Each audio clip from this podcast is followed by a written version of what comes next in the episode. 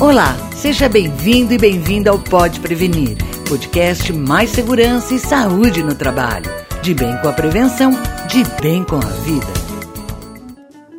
Os acidentes com animais peçonhentos, entre eles as serpentes, são considerados um problema de saúde pública no Brasil, que afeta principalmente populações pobres que vivem em áreas rurais. Segundo dados do Ministério da Saúde, anualmente são notificadas em torno de 29 mil ocorrências com serpentes, com uma média de quase 130 mortes por envenenamento. No Brasil existem 380 espécies desses animais, sendo que 61 são peçonhentas. Os trabalhadores rurais estão entre as principais vítimas desse tipo de acidente. A doutora em Engenharia Agrícola e tecnologista da Fundacentro, Maria Cristina Gonzaga, que estudou as condições de trabalho na cultura do abacaxi, avaliou a eficácia dos equipamentos de proteção individual disponíveis no mercado contra ataques de serpentes. A pesquisa foi desenvolvida nos municípios de Guaraçaí, interior de São Paulo, e Frutal, em Minas Gerais, onde as condições laborais dos trabalhadores são precárias e os equipamentos de proteção individual são, em geral, improvisados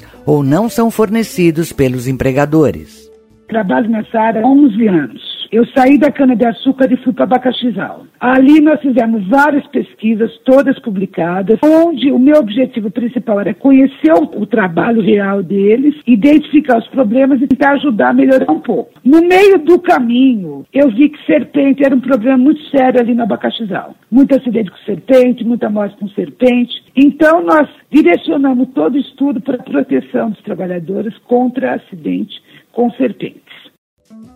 A especialista lembra que o estudo revelou que não existe no Brasil e no mundo ensaio de EPI em laboratório que garanta proteção efetiva contra ataque de serpente por ser um ser vivo. As normas para a fabricação dos equipamentos estabelecem aspectos relacionados ao material, formato, localização e tamanho de costuras, por exemplo. A forma encontrada por Gonzaga para testar a eficácia dos equipamentos de proteção das mãos, pés, pernas e braços dos trabalhadores foi realizar ensaios de ataques reais de serpentes. Os testes foram feitos com duas cascavéis e duas jaracuçus.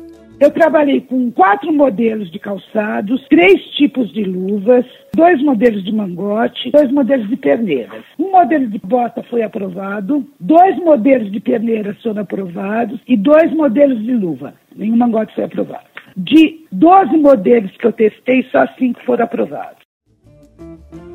Os EPIs aprovados foram testados em campo por trabalhadores de frutal para verificar também o nível de conforto dos equipamentos. Embora as normas não contemplem aspectos que garantam a proteção efetiva contra ataques desses animais peçonhentos, o experimento mostrou que as características dos materiais utilizados na confecção dos EPIs são importantes para resistir às investidas das serpentes. Ela lembra ainda que costuras e elásticos, conforme o tipo e a localização, comprometem a proteção do trabalhador.